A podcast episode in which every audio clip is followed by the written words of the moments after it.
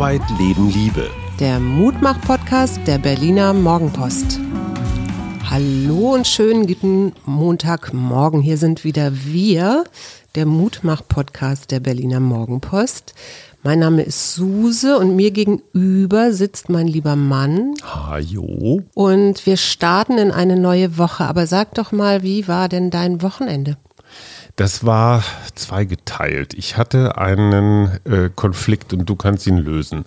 Ich nenne es für mich das Aufmerksamkeitsparadox alles das, was auf dem Kapitol passiert ist. Also ne, mhm. ne, der, der Fellmann mit den Hörnern, der QAnon-Schamane und so weiter. Also dieser komische Sturm, den wir ja hier als Reichstagssturm auch schon so hatten. Mhm. Offenbar alles großflächig verabredet ja. und vielleicht nicht mit exaktem Wissen, aber doch mit Tolerierung des noch Präsidenten Trump. Auf der einen Seite muss ich mich als Journalist ja informieren. Ich mhm. muss wissen, was ist da los. Mhm. Auf der anderen Seite weiß ich, dass meine Aufmerksamkeit, also jeder Klick, jeder View, alles, was ich tue, genau diese Trump-Strategie bedient. Ja. So von wegen hier hier, guck mal, ich kann euch immer noch alle an der Nase rumführen mit ja. meinen Inszenierungen. Was tue ich? Ich möchte ihn nicht unterstützen, ich möchte ihm meine Aufmerksamkeit nicht schenken. Auf der anderen Seite von Berufswegen muss ich sie zumindest irgendwie minimal haben. Mhm. Und ich komme nicht raus aus dem Paradox. Naja, vielleicht ähm, einmal morgens,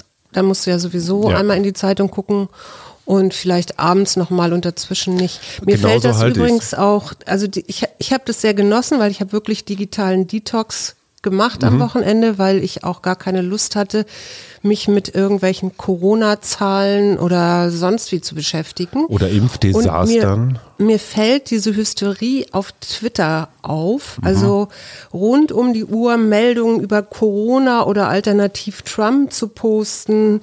Äh, das hat schon fast was von so einer Apokalypse, weißt du. Also es ist, irgendwie habe ich das Gefühl, es ist nie wirklich Klarheit. Es ist immer so eine, so, eine, so eine Übererregung. Ja. Das, was da unterm Strich für mich rumkommt, ist ja bloß nicht mit mir selber beschäftigt.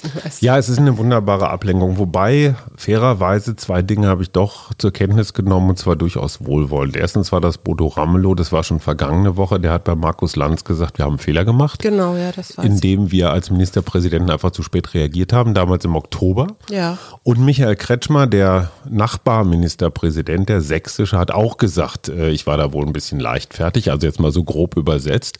Und ich finde, also dem Kretschmer kann man wirklich viel vorwerfen aus mhm. den letzten Wochen, aber das hat Stil. Ja. Und ich finde das interessant. Glaubst du, dass das ein Ostphänomen ist? Ich meine, das sind jetzt gerade die am meisten betroffenen Bundesländer. Müssen die da jetzt zu Kreuze kriechen, weil sie so beschissene Zahlen haben? Oder ist das ein Ostphänomen oder hat das mit Ost-West nichts glaub, zu tun? Ich glaube, das hat nicht so viel mit Ost-West zu tun. Ich glaube tatsächlich bei Sachsen äh, spielt auch eine große Rolle die Nachbarländer. Also in Tschechien mhm. und in Polen sind die Zahlen ja auch hoch. Mhm. Und du hast ja auch einen unglaublichen Grenzverkehr. Also von zum Beispiel tschechischen Arbeitnehmern, die dann in Kliniken in Sachsen arbeiten und so. Ne? Ja. Also ich glaube, da mischt sich dann auch noch einfach andere Sachen. Und dann hatten wir irgendwann mal diese Theorie, dass äh, Menschen, also eher ländliche Bevölkerung, mhm. halt auch eine ganze Weile ja verschont war. Das brach ja mehr so oft in den Städten aus, Corona. Mhm. Und da, dass es da eben auch so eine, ja, hier passiert schon nichts Mentalität gibt, weißt ja. du? Und man trifft sich dann trotzdem, obwohl eigentlich alles dagegen spricht. Was, ich, was mich immer so wundert, also auch um nochmal auf Twitter zurückzukommen, der gesunde Menschenverstand, ja? Den jeder für der, sich in Anspruch nimmt. Der weiß doch inzwischen, das Ding ist ansteckend. Jetzt haben wir noch so eine Mutante, die noch schneller ja. ansteckend ist. Ich habe gestern gelesen von der, nee, weiß nicht, vorgestern gelesen von der Familie, wo das innerhalb vom Tag so war das. Ja, in London englische. ist die Hölle los. In London ist die Hölle, Hölle los. Also ist doch eigentlich klar, wir müssen unseren Kontakt reduzieren und das ohne große Rechthaberei oder so, sondern ja, mit viel Cherie, Mitgefühl. Der Typ von der AfD, Name ist mir entfallen, der jetzt gerade noch mal so äh, dem Tod von der Schippe gesprungen ist. Ja. Der behauptet immer noch, wir haben keine Pandemie. Ja. Ja, und das ist, das ist einfach dieses komplette Paralleluniversum dieser, Also- ja, der Trump-Geist. Ja, ich wünsche mir wirklich so eine Normalität in der Pandemie zurück. Ja. Weißt du? Also Ja. einfach wir es zu Ja. akzeptieren, wir haben es halt und jetzt gucken wir, dass wir es irgendwie loswerden äh, mit Impfen und so weiter. Zu diesem ganzen Thema, wir werden diese Woche was Neues probieren und zwar am Mittwoch, also übermorgen, werden wir mit einem Gast ein Thema durchsprechen. In diesem Fall ein sehr spannendes, weil ich dazu auch schon mir eine Menge Gedanken Aber wir gemacht verraten habe. noch nichts. Doch, das können wir durchaus Ja? verraten. Ich finde das Thema toxische Männlichkeit, das ist ja so ein Schlachtruf, äh, den man alles äh, beschimpfen kann. Mhm. Aber das, was wir da gerade auch auf dem Kapitol gesehen haben, dieses, ihr könnt mich mal alle, ich mache, was ich will, ich ziehe mein Ding durch. Ja. Also diese komplette Abwesenheit von, ich nehme mal irgendwie die Perspektive eines anderen ein. Und das ist ja auch das, was Trump so vorlebt. Und das ist natürlich ein Trend, den du in der Politik, in der Gesellschaft hat viel auch mit rechts zu tun. Und wir werden mit einem Männerexperten, John Eigner, den kenne ich jetzt ein bisschen, darüber können wir reden. John hat eine ganz interessante Geschichte. Der war mal so ein ganz angesagter Modefotograf. Dann hatte er einen Unfall und hat dann irgendwann angefangen, sein Leben komplett neu zu ändern und hat sich jetzt, das kann er uns alles erklären, sich quasi der Männerfortbildung verschrieben. Also er versucht diese wütenden, traurigen, einsamen Bündel namens wie- Mann. Björn Sufke? Björn Süfke macht das eher theoretisch als, als Psychologe. John macht halt so Männergruppen. Aber wie gesagt, ich finde das Thema super, super spannend. Mhm. John ist ein dufter Typ. Also insofern der Mittwoch bitte schon mal buchen. Das wird äh, spannend. Genau, und ich äh, habe noch eine Frage an dich. Meinst du, dass diese Randale da jetzt im Kapitol, dass das jetzt so der Anfang vom Ende von Herrn Trump ist? Weil so, da geht es ja jetzt auch um Amtsenthebung und solchen Dingen. Naja, ich meine, das Schlimmste ist doch, dass äh, die entscheidende Frage, hat er eigentlich noch die Gewalt über die Atomraketen? Ja? Ja. Also, weil das Interessante ist ja, irgendwer schrieb das und das fand ich eine sehr gute Beschreibung. Es war ja kein Aufstand oder keine Revolution oder kein Staatsstreich, sondern es war die Inszenierung. Ja, ich bestelle quasi so ein paar ja, Schauspieler, Auftragskiller, Verrückte, von denen ich weiß, wie sie, und dann gucke ich mal, was passiert. Ja. Und ich glaube, die ganz, ganz stille Hoffnung von Trump war, dass das jetzt wie so ein Lauffeuer sich in Amerika verbreitet. So, oh, wir haben das Kapitol erobert, hakt euch alle ein, wir werden dieses Schweinesystem beseitigen. Äh, die Amis sind kollektiv dann ja doch sehr vernünftig und haben gesagt, ey, du Clown, jetzt reicht's mal. Ja. Und die Tatsache, dass Trump sich dann hinterher hinstellt und sagt, oh, das war aber ein Angriff auf unsere Demokratie, das ist für mich die allergrößte Sauerei. Ja, wo ich mir sage, boah, was ist das für ein tückischer Typ? Aber man Ja. weiß es auch. Ja, man weiß insofern, sag mal, meditatives Kochen, was fällt dir dazu ein? Das habe ich, glaube ich, am Wochenende bei dir beobachtet. Es gibt von, äh, es ist nicht sehr originell, gebe ich zu, aber aus einem Otto Lengi-Buch, ich glaube, es ist das grün-beige, äh, das vegetarische, gibt es ein Rezept für winterlich bunten Taboulet-Salat. Und es ist nur ein Salat, ja. aber er dauert zwei Stunden. Hat das jetzt zwei Stunden gedauert? Wenn du alles zusammennimmst, also du musst erstmal Bulgur aufkochen, abkühlen lassen, dann musst du wahnsinnig viel schnippeln, dann musst du, wenn du keinen Granatapfelsirup hast, äh, versuchen etwas ähnliches auf dem mit Apfelsaft und Zimt herzustellen. Es zieht sich wirklich und dann musst du zum Beispiel Orangen schälen und, und so, so dünne Scheiben schneiden. Das ist auch viel so Kunsthandwerk mit dabei. Und dieser Salat ist echt richtig gut und er hat den ganz entscheidenden Vorteil, dass man Ich weiß jetzt nicht, was du sagen doch, willst. du weißt ganz, ich weiß ganz genau. Ja, ich habe versucht, gestern Abend alleine, äh, nee, vorgestern Abend, den Rest dieses Salates zu essen. Äh, dann kam aber Frau Waschbär, Mit zwei Löffeln. wurdest du abgespeist. Ja. Also er schmeckt richtig gut, wenn er noch einen Tag oder zwei gestanden hat. Mhm. Und ich deswegen, also zwei Stunden für einen Salat würde jeder Effizienzmensch sagen, ja, überleg dir mal, was deine Arbeitszeit Kann das übrigens dieses Kochteil auch, von dem wir neulich geredet haben? Nee, und das ist ja ganz genau der Kampf Thermomix gegen Mensch. Nee, kann der nicht. Der könnte bestimmt den Bulgur irgendwie schneller und schnippeln und all sowas. Aber es macht mir total Freude, diese zwei Stunden da zu stehen. Diese Woche gibt es Mangold in Filoteig. Ich möchte jetzt eigentlich noch jemanden grüßen. Ich Ja. habe nämlich noch eine Zuschrift, Zuschrift bekommen zu unserem Motivationspodcast vom Wochenende, nämlich von Susanne aus Bad Nauheim, Mhm. die äh, schrieb, dass wir auch Teil ihrer Motivation für ihre Morgenläufe sind. Oh. Also sie freut sich abends schon auf unseren neuesten Podcast, weil sie den immer auf ihrem Ohr hört, während sie fünf bis zehn Kilometer läuft, was ich schon enorm finde. Liebe Susanne, herzlichen Glückwunsch. Äh, bei mir funktioniert das leider nicht. Ja, du hast noch nicht den richtigen Podcast Sie gefunden. läuft für mich mit. Also was mir zum Beispiel Freude macht, und das hat jetzt auch nochmal was mit Trump und diesem Aufmerksamkeitsparadox zu tun. Ich habe eine neue Kolumne, die unter anderem in der Morgenpost und im Hamburger Abendblatt en- erscheint. Die heißt Politik auf der Couch und ich versuche diese etwas in Deutschland noch nicht so ganz angekommene Wissenschaftsrichtung der politischen Psychologie so ein bisschen zu bedienen. Also wie funktioniert zum Beispiel ne, die Seele der Partei? Ist ja immer so ein Schlagwort ne? und gibt es die wirklich? Ja. Oder wie Wie funktionieren verändert die sich vielleicht Absolut, auch, ne? wenn ich jetzt so an absolut. die SPD denke, als Arbeiterpartei gestartet. Heute Morgen beim Stuhlgang fiel mir doch tatsächlich, was ist der Unterschied zwischen CDU und SPD? Also den gab es früher mal, ne? aber Die CDU glaubt an Gott und dass er ihr schon irgendwie alles Mögliche verzeiht. das meinst du, ist das Christliche da noch. die SPD glaubt an Karl Marx und der verzeiht natürlich nichts. Okay, Hm. Ja. ich merke schon, du bist total ich bin gerade gar nicht drin, aber ja. Das schneide ich raus. Nein, ich erkläre zum Beispiel, warum Jens Spahn Kanzler wird, aber nicht diesmal. Ja, ich traue mir Wäre auch Mhm. Prognosen. der, wär der ein guter Kanzler in deinen Augen? Sagen wir Also mal wenn du so. die drei anderen Herren da noch daneben also stellst? von den Vieren ist er in meinen Augen der hungrigste, der fleißigste, Mhm. der klügste und der am besten vernetzte. Das finde ich nicht so schlecht. Es gibt einige Positionen, da kann man sich heftig streiten, aber man weiß, was man bekommt. Also Mhm. da gibt's, der, der ist nicht tricky. Du hast ja auch eine Biografie von ihm gelesen, ne? Das war tatsächlich Michael Brücker. Ich habe es schon mal gesagt, früherer Chefredakteur der Rheinischen Post hat eine wirklich tolle Biografie geschrieben, allerdings für Feinschmecker. Also wer sich so für auf Kreisebene, auf Keilereien im Münsterland äh, interessiert, wie das so funktioniert, der ist ja bestens aufgehoben. Aber was mir ja immer noch so nachhängt, ist, wir haben ja die Serie zu Ende geguckt, die dritte Mhm. Staffel Dark, können wir nur wärmstens empfehlen.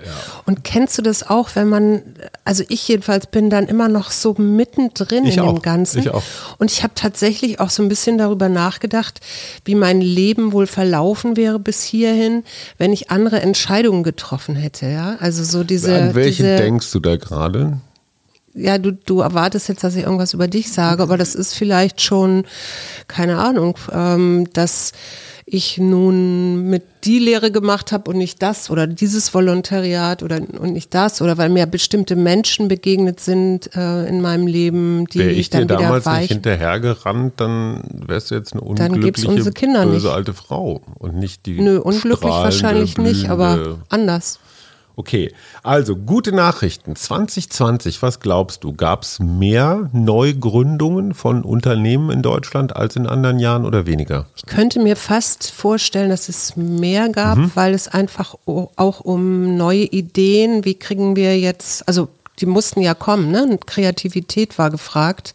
Wie kann ich mein Geld vielleicht anders verdienen? Also oder jetzt so Leute an hatten Zoom. einfach, auch Zeit. Ne? Ja, und weil Leute Zeit haben. Also auch, wir hatten das ja mal in der Kunst auch, ne? als wir diese Ausstellung im Berghain angeguckt haben. Das waren ja viele Künstler, die jetzt in der Corona-Zeit ihre Kunstwerke dann ausgestellt haben, also die dabei entstanden sind. Mhm. Also Und das, Kreativität Genau, und das fand Pandemie. ich schon sehr, Ja. sehr spannend, was da entstanden ist. Nächste gute Nachricht. 80 Prozent der Japaner lehnen es angeblich ab, also der befragten Japaner, Mhm. dass Olympia jetzt in diesem Jahr, praktisch mit einem Jahr Verspätung, in Tokio abgehalten wird. Und das halte ich für eine gute Nachricht. Ja. Ich finde diesen Olympia-Zirkus völlig überflüssig. Ja. Ich finde, da werden die völlig falschen Werte vermittelt. Äh, da verdienen die völlig falschen Menschen sich einen goldenen Wasserhahn. Und oder findest du, dass Olympia die Jugend der Welt höher, schneller, weiter? Ich finde das für die Sportler wichtig und ich weiß, Absolut. jeder, der Sport mal betrieben hat oder noch tut, freut sich auf solche besonderen Zeiten, wo er Ja. mal zeigen kann oder sich messen kann mit anderen. Also für die finde ich es schade, Mhm. aber für die ganzen Funktionäre, die sind mir auch ziemlich piepenegal. Ich lese dir mal was vor. Wahrscheinlich habe ich deshalb auch nach all den vielen Jahren niemals den Spaß und den Ehrgeiz meiner Musik verloren, denn die Musik war immer mein Motor, sie war meine Medizin und meine Therapeutin. Jeden Tag, wenn ich nicht gerade auf Tour bin, arbeite ich mit Freude an neuen Songideen, immer auch in der Hoffnung, dass vielleicht mal wieder ein ganz großer Hit entstehen könnte. Von wem spreche ich? Ich weiß es, weil ich dabei war, als du dir das Buch gekauft Und hast. Ah. das war dir peinlich, oder? Ich war etwas erstaunt, sagen wir mal so. Das war ja auch in einem Supermarkt, ne? Also du hast, du bist nicht in einen Buchladen gegangen, Nein, das war totaler sondern wir haben eingekauft Impulskauf. und es war ein Impulskauf. Ja, Und- es ist Jürgen Drews. Ich habe tatsächlich, es war alles am besten. Die Geschichte meines bewegten Lebens Jürgen Drews. Es war, aber das hört sich ja, Es war alles am das besten. hört sich ja so nach End. Naja, gut, Schlusspunkt 75 an. ist der gute, ne? Unglaublich. Unglaublich. Und ich habe Jürgen Drews tatsächlich mal getroffen. Wir waren, wir sind mal seid gemeinsam auf gelaufen, ne? Mallorca. Naja, so eine Art Aber es war gelaufen. kein Marathon. Doch, es war ein Halbmarathon. Und Aber Jürgen seid ihr, Drews. in Halbma- seid ihr denn wirklich die ganze Strecke zusammengelaufen? Ja, ja, ja. Und wir haben so lange gebraucht wie die anderen für einen Marathon, weil Jürgen Drews war total untrainiert, aber der ist ja ziemlich drahtig ne, und auch sehr gesund. Also der raucht nicht, trinkt nicht, gar nichts, sonst würde der auch nicht so. Also so viel kann die Chirurgie nun auch nicht. Also ein bisschen Selbstpflege war schon dabei. Der ist ganz viel gegangen, weil pausenlos, Jürgen, der König von Mallorca, Foto. Ne, Und da ist er an jeder Ecke stehen geblieben. Mir wurde Autogramm kalt. gegeben? Mir wurde kalt und Jürgen war in seinem Element. Mhm. Und jetzt mal ganz abgesehen von der Musik, darüber kann man sich streiten, aber der war immerhin bei den Les Humphreys Singers, was eine echt gute Band war. Ja. Der kann Musik. Fanden meine Eltern auch. Und der ist, danke Schatz. und der ist, der ist nicht böse. Nee. Der ist nicht böse, sondern trägt auch so das Herz auf der Zunge, ist, glaube ich, wirklich sehr fleißig und diszipliniert. Ich mag den Typus. Und ja, im Supermarkt, es war, glaube ich, ich hatte gerade den Rosenkohl eingepackt. Lag der Jürgen daneben? ja, und ich habe mir gedacht, komm, ey, da- das lese ich jetzt. Super. Was liest du gerade? Ich lese gerade tatsächlich von Rachel Carlson, von der ich ja schon gesprochen habe, die Urmutter der, ähm, wie sagt man denn, der Artenschutz. ja, Ökologie. Ja. Ähm, ein Buch, das heißt Zeit des Staunens oder Mhm. so ähnlich. Und da schreibt sie über ihre kleinen Abenteuer mit ihrem, ich glaube, es ist ihr Neffe oder so, auf jeden Fall äh, einem kleinen Jungen, äh, dem sie so den Strand und alles Mögliche zeigt und eben auch beschreibt, wie der sich Pflanzen und Tiere merken kann, obwohl er, also obwohl sie da jetzt nicht die ganze Zeit hinterher ist, aber noch Jahre später sagt, ach guck mal, das ist das Hornfeilchen, das du so gerne magst oder so. Also immer noch diese, diese Namen präsent. Am Strand wachsen Hornfeilchen. Nein, auch im Wald sind sie natürlich auch. Mhm. So. Sag mal, wir haben immer noch kein neues Spiel, kein ABC-Spiel. Ich, Ich finde das im Moment gar nicht so schlimm, ehrlich gesagt. weil du dich immer unter Druck gesetzt gefühlt hast. Äh, nee, aber ich, ich hätte gerne die zündende Idee. Ich hatte ja eine, aber ähm, das haben wir jetzt im Moment auch. Welche nicht. war das? Das ist das mit den Gedenktafeln in Berlin. Nee, es muss nicht hast du mit ABC Q sein. wieder keinen. Es muss nicht mit Ich würde sowas ABC sein. Schnelles, sowas Spontanes, wo man auch mal Ja, dann denk mal nochmal drüber nach. Heute bin ausgelassen ich sein spontan. kann. Okay. Alkoholische Getränke mit A. Apfelsaft. Apfelkorn. Okay. Gut, Susa hat gewonnen. So, wir starten in die neue Woche. Was ist dein Motto? Ich habe noch eine Sache. Ich wollte nämlich noch wissen, wie fandst du denn unseren Sündentag? Der Sündentag. Ähm, ich Erklär fand mal. ihn überrascht. Also wir machen das tatsächlich so, dass wir sechs Tage lang Na, waren's vegetarisch, alkoholfrei und auch sonst Ein bisschen sehr intervallfastend. ähm, bewegen, viel schlafen und also Sachen. Und dann gibt's 24 Stunden, also nicht Mhm. einen Tag, sondern 24 Stunden, das ist schlauer. Und äh, haben wir festgestellt in der Praxis. Und das Interessante ist, erstens, ich hätte gedacht, ich wäre viel scharfer drauf, viel schärfer drauf, dass ich jetzt sofort an den Kühlschrank renne und mir irgendeinen Weißweinrest in den Kopf schütte. Es ging eigentlich. Und das andere ist, das ist eine ganz interessante Geschichte. Ich hatte weniger schlechtes Gewissen, weil ich das Gefühl habe, das genieße ich jetzt Ja. und ab morgen ist auch wieder gut. Ja, genau. Also diese Geschichte so, oh, ich bin jetzt abhängig, ich brauche das jetzt, also das fiel so alles weg und Mhm. ich konnte es wirklich genießen und wir hatten einen so sensationellen Rotwein, Ja. den wir uns in homöopathischsten Dosen, In 24 Stunden, ja. eine Flasche in 24 Stunden und immer in so Schnapsgläschengrößen, aber der hat es auch wirklich gebracht. Mhm. Genau. Was hat dir daran gefallen? Na, ich mag einfach diese Mischung, weil das dann auch noch alles viel bewusster ist. Also wenn immer alles frei verfügbar ist, ja. äh, dann denkst du ja gar nicht mehr drüber nach. Ne? Dann denkst du abends, okay, jetzt habe ich mein Tagewerk verrichtet und jetzt trinke ich ein Glas Wein. Und wenn du es dann wirklich mal ganz bewusst weglässt, mhm. dann ist dieser, dieses eine Gläschen Wein ähm, gleich tausendmal, schmeckt tausendmal besser. Wird also wertvoller. Wie häufig wertvoller. hattest du in der Abstinenzwoche das Gefühl, oh, jetzt könnte ich, jetzt müsste ich, jetzt würde ich gerne. Interessanterweise gar nicht so häufig, wie ich das angenommen ja, habe. Ging mir auch so. Vielleicht einmal, vielleicht auch zweimal, weiß ich nicht. Also, aber auch gar nicht irgendwie längerfristig oder dass ich mich da quälen musste oder so, sondern dann gab es ja diese Aussicht auf den Sünden- oder Genusstag ja. und äh, dann war alles wieder gut. Ich glaube, wir haben einen ganz entscheidenden. Und ich träume viel mehr, das merke ich. Das finde ich keine gute Nachricht, weil manchmal wache ich von meinen eigenen Träumen auf, weil ich so rumzappel, weil ich irgendwie wegrenne oder bremse oder so. Ich glaube, der entscheidende gedankliche Schritt ist, es ist kein Verzicht im Sinne nee. von, ich geißel mich jetzt, sondern es ist ein bewusstes Weglassen. Mhm. Es ist okay, ja. muss nicht sein. Ähm, was ich übrigens nur empfehlen kann, ist jeden Tag ein anderes Kleidungsstück aus dem Schrank zu ziehen. Also aus dem Schrank, an dem man schon länger nicht mehr war. Immer in der Hoffnung, dass die Motten ihn noch nicht erobert haben. Mhm. Und es finden sich Schätze. Mhm. So, was ist dein Motto für die nächste Woche? Da ziehe ich ein Kärtchen, das weiß ich jetzt im Moment gar ah, okay. nicht so aus dem. Ich gebe mein erstes Online-Seminar. Jeden Vormittag drei Stunden bin ich der Lehrer. Die Technik beherrsche ich mäßig. Ich habe viel zu viel ins Programm gepackt. Also ich bin so in, naja, in Konzentration. Also mein Du für die nächste Woche ist Zärtlichkeit. Ah, super. Na dann. Meinst du, du sagen, profitierst davon, aber ich möchte es gerne noch mal eben lesen, bevor du jetzt hier alles ja. aufdrehst. Einen Moment, jetzt müssen wir aufschlagen. Lass die Weisheit deines Herzens in deine Handlungen einfließen. Gib großmütig und freizügig und behandle dich und andere liebevoll und fürsorglich. Na, das ist doch ein schönes Motto. Das versuche ich jetzt mal. Dann zärtelt euch mal in die Woche. Genau. Wir wünschen euch einen schönen Start, Start in den Tag und freuen uns auf euch. Bis morgen. Tschüss. Der Mutmach-Podcast der Berliner Morgenpost.